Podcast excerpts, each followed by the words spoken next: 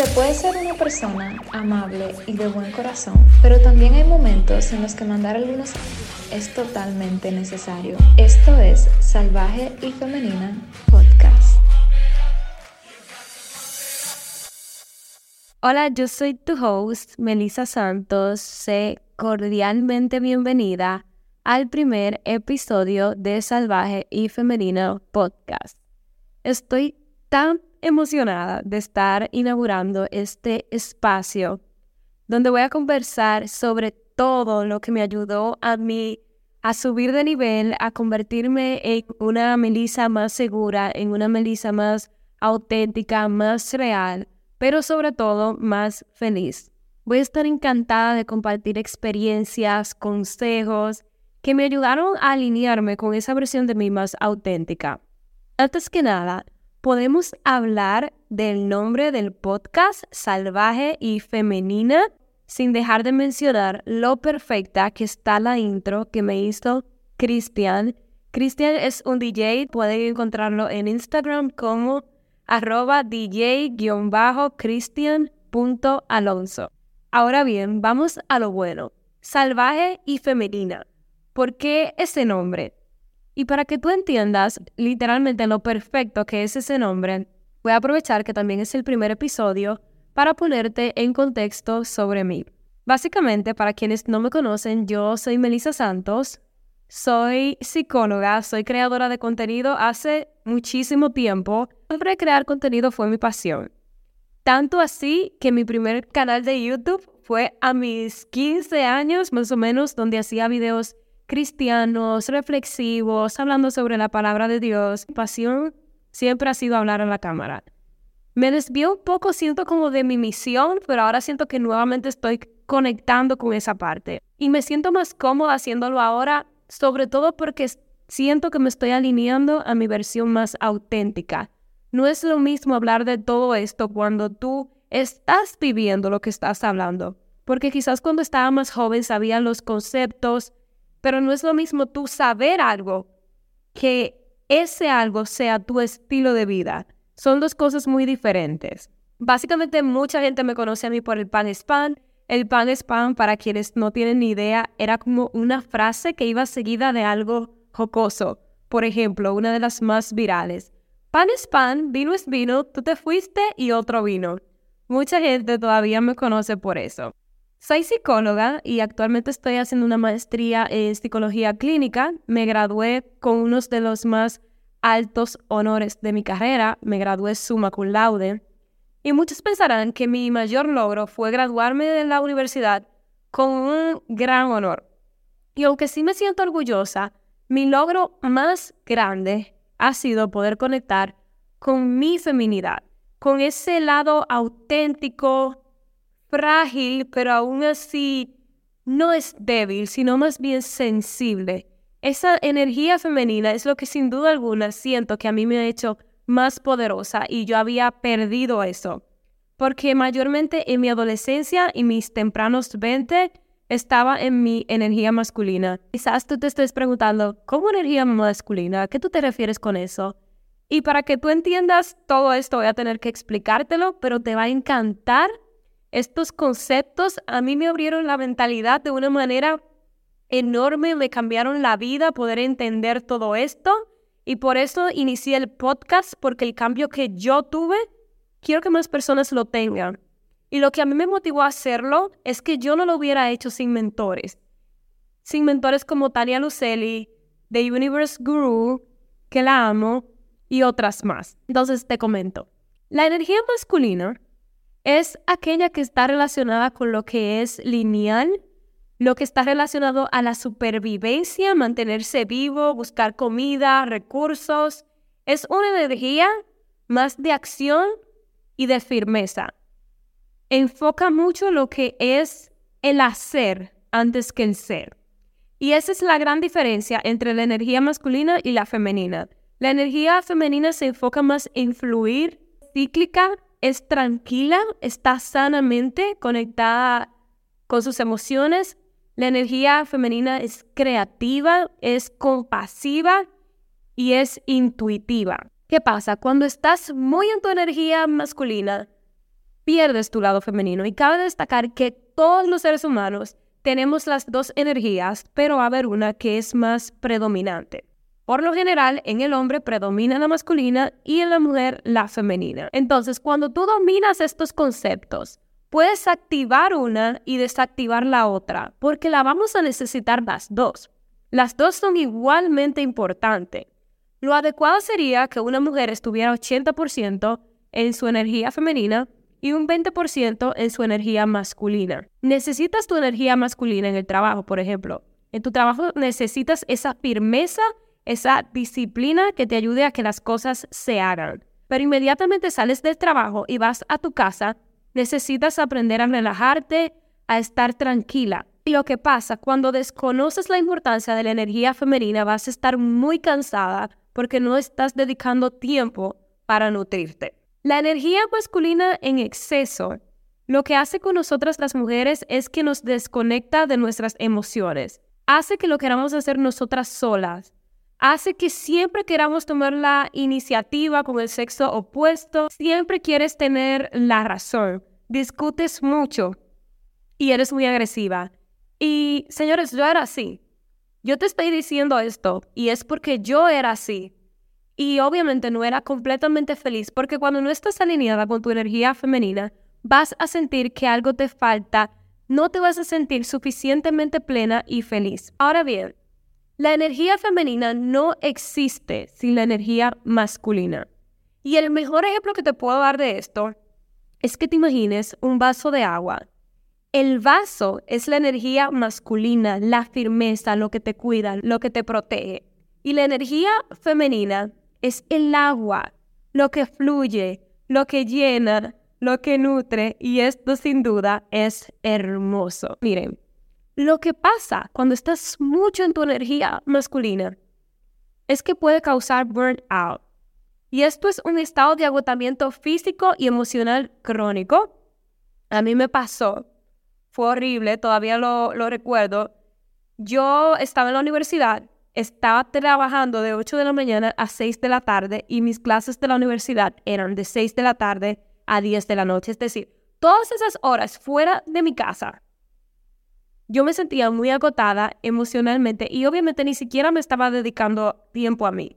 No me hacía el pelo, no me hacía las uñas, no me ejercitaba, porque es que ni siquiera tenía tiempo. Sí estaba preparándome para lograr un título en ese momento, pero estaba totalmente desconectada de mi feminidad. Obviamente no iba a ser completamente feliz. Y una anécdota un poco vergonzosa es que mientras yo esperaba que mi mamá me fuera a buscar a la universidad, una de esas noches yo me dormí en el contén de tan agotada que estaba. En ese momento yo no sabía nada de energía femenina y masculina, solamente recuerdo eso porque fue como un tiempo muy oscuro de mí. Algo que a mí me abrió los ojos like, wow con esto, es que esto es biológico, señores. Los hombres y las mujeres somos diferentes y no podemos ir en contra de la raza humana. Y yo preferí entender eso que intentar adaptarme a una sociedad en la que quiere que las mujeres actúen como hombres y muchas veces que los hombres actúen como mujeres. Hombres y mujeres tenemos hormonas diferentes. Hombres y mujeres tenemos anatomía diferentes. Tú puedes darle a un médico dos cerebros y él va a saber cuál es el de la mujer y cuál es el del hombre solamente por ver la estructura. Y es que no somos iguales. Entonces yo dije, no, biología, ciencia no puedo ir en contra de eso. Y más aún, esto que te voy a decir puede que te cambie la perspectiva. Yo era irregular con mi periodo menstrual. Obviamente les acabo de comentar lo agobiante que fue para mí el proceso de la universidad y el periodo mío se ausentaba durante meses. Fui a la ginecóloga, me pusieron el tratamiento, mejoraba, pero volvía y se me iba, o si me llegaba, me duraba más de lo que debería, hasta dos semanas. Cuando yo comencé a trabajar mi energía femenina, hace aproximadamente dos años, mi periodo se reguló. Siempre está, nunca hace falta. La única vez que me faltó recientemente fue cuando me enfermé y me internaron de asma y obviamente fue por los medicamentos y porque estaba pasando por un momento difícil. Lo que te quiero decir, y sé que muchas chicas se van a identificar, cuando tu periodo se pone irregular, puede ser por estrés o ansiedad. Y yo sé que esto a más de una le ha pasado. Otra cosa que me pasaba mucho a mí antes era que yo estaba en mi energía masculina porque sentía que tenía que proteger mucho por cosas que pasaron, eso lo puedo hablar en otro episodio. También estaba en mi energía femenina herida, que básicamente es todo eso bueno que yo mencioné de la energía femenina, nutrir, ser compasiva, empática, lo tienes tan desbalanceado que te olvidas de ti. Es decir, eres tan, tan, tan, tan, tan empática y te pones tanto en el lugar del otro que puedes justificar el que alguien a ti te haga daño. Y eso tampoco es bueno. Cuando estás en tu energía femenina herida, te falta amor propio, buscas mucho la aprobación de los demás, quieres quedar bien con todo el mundo, tienes un diálogo interno negativo, eres negativa y básicamente te disculpas por existir. Yo no sé si tú conoces gente así que se disculpan por todo. Ay, perdón, perdón, perdón, perdón, perdón. O sea, como que de la nada te sale decir perdón. Eso generalmente pasa cuando hay una herida, porque no por todo te tienes que estar disculpando.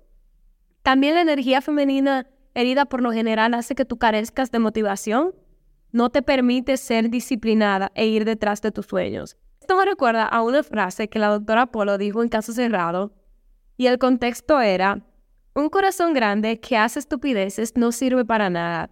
Y es que básicamente, si no sabes manejar todo lo bueno que hay en ti, puede ser contraproducente y puedes terminar haciéndote daño a ti. Y no solamente a ti, sino también a tus seres queridos. Un ejemplo extremo de esto es que te encuentres a alguien que no tenga dónde vivir, que sea conocido tuyo, y te pida quedarse en tu casa y tú le digas, sí, ven a vivir conmigo. Entonces tú terminas llevando a esa persona a vivir contigo, pero esa persona incomoda a quienes viven contigo, te quita la paz de tu casa y termina arruinando el ambiente en que tú vives. ¿Por qué? Porque quisiste ser empático y ayudar a esa persona. Pero lo que hiciste fue que desayudaste a más personas. Te pusiste en una posición incómoda a ti y a quienes viven contigo. Lo que pasa muchas veces con esto es que incapacitamos a la gente. Porque imagínate, quizás tú le quitaste la probabilidad a esa persona de desarrollar un negocio o una idea que le permitiera irse a vivir sola. Entonces, sí estoy de acuerdo de ser compasiva, pero nunca a expensas de hacerte daño a ti o a quienes son prioridad en tu vida. Y ese lado compasivo, amable, debe de estar ahí porque somos femeninas, pero ese lado salvaje del que hablamos en el título de este podcast es el que te va a ayudar a cuidarte, a protegerte, a tener una energía en la que nadie quiera meterse contigo. Cuando hablo de ser salvaje, pienso en mis futuros hijos. Yo no quiero que nadie se meta con mis hijos. Yo quiero que la gente tenga miedo de meterse con mis hijos, que digan, ah, no, esos son los hijos de Melissa, no podemos hacer nada con ellos. Es el tipo de energía que tienes que transmitir tu corazón debe de ser sano, puro, genuino, pero eso no significa que tú vas a dejar que a ti te pasen por encima. Eso te digo, ser salvaje es no tener escrúpulos para desechar lo que no va contigo. Ser salvaje es decir no sin miedo a lo que tú no quieres para decir que sí a lo que tú sí quieres. Cuando tienes un buen corazón, Quieres hacer sentir bien a todo el mundo, pero eso no se puede. Y eso fue una lección que yo tuve que aprender. Siempre tú vas a ser el malo en la historia de alguien y aprende a estar en paz con eso. No puedes quedar bien con todo el mundo. Si estás en un vínculo donde no te valoran o no te respetan, sé lo suficientemente salvaje para alejarte y no excusar el comportamiento del otro. Si tú no le pones límites a la gente, te van a tratar como ellos quieran y no como tú quieres. Si tú exiges respeto, tienes que darlo. Recuerda, salvaje y femenina. No puedes dejar a un lado tu lado nutritivo y amable. Que la maldad del mundo no haga que tu corazón se enfríe. Solamente cuídate y sé selectiva. La mejor manera de tú mantener tu feminidad sana es teniendo ese lado salvaje para que te proteja. Recuerda el vaso de agua que mencioné. El contenedor que protege el agua es el vaso.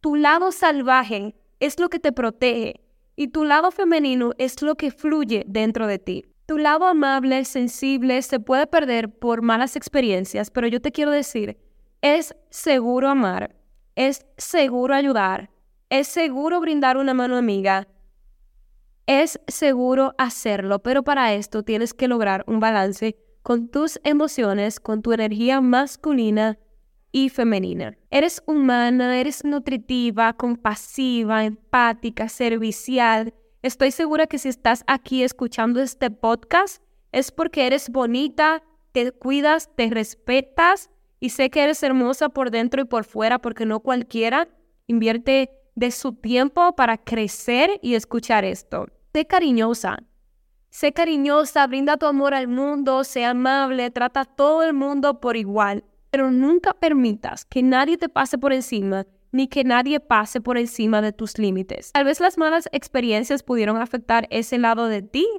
pero tu lado salvaje está ahí para protegerte.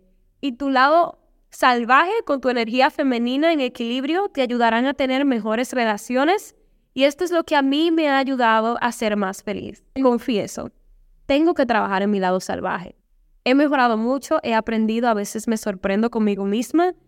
Y algo que yo he notado es que hay que vivir con la incomodidad de hacer molestar al otro. No creas que si tú le pones un límite a alguien, esa persona va a decir, oh, qué bueno, me puso un límite. No, la gente puede que se enoje, la gente puede que se entristezca, pero tú no puedes hacer nada. Si esa persona te quiere y te respeta, va a entender que ese límite es por tu bien y es para cuidarte. En este podcast, básicamente, en algunos episodios vamos a hablar de la parte salvaje y en otros episodios de la parte femenina. Te voy a dar todos mis tips y trucos que me han ayudado a lograr mis metas, pero no solo esas metas materiales, sino el ser feliz, el estar en paz, el tener una energía ligera la mayoría del tiempo. Digo mayoría del tiempo porque hay días que son difíciles, pero también te voy a hablar de qué hago yo en esos días difíciles. También estoy dando asesorías, puedes escribirme por Instagram que es arroba melisasantosb para contactarte conmigo. Te doy muchísimas gracias por escuchar el primer episodio de Salvaje y Femenina. Si has llegado hasta aquí, te invito a que me comentes un emoji de flor rosado en mi último post Apreciaría mucho que me des tu opinión de qué te pareció el primer episodio. Para mí es muy importante tu feedback para saber cómo mejorar y qué temas a ustedes les interesan. Estoy a su entera disposición y debo admitir que me sentí muy bien grabando esto y me voy, me están llamando y creo que es una señal para dejar el podcast hasta aquí.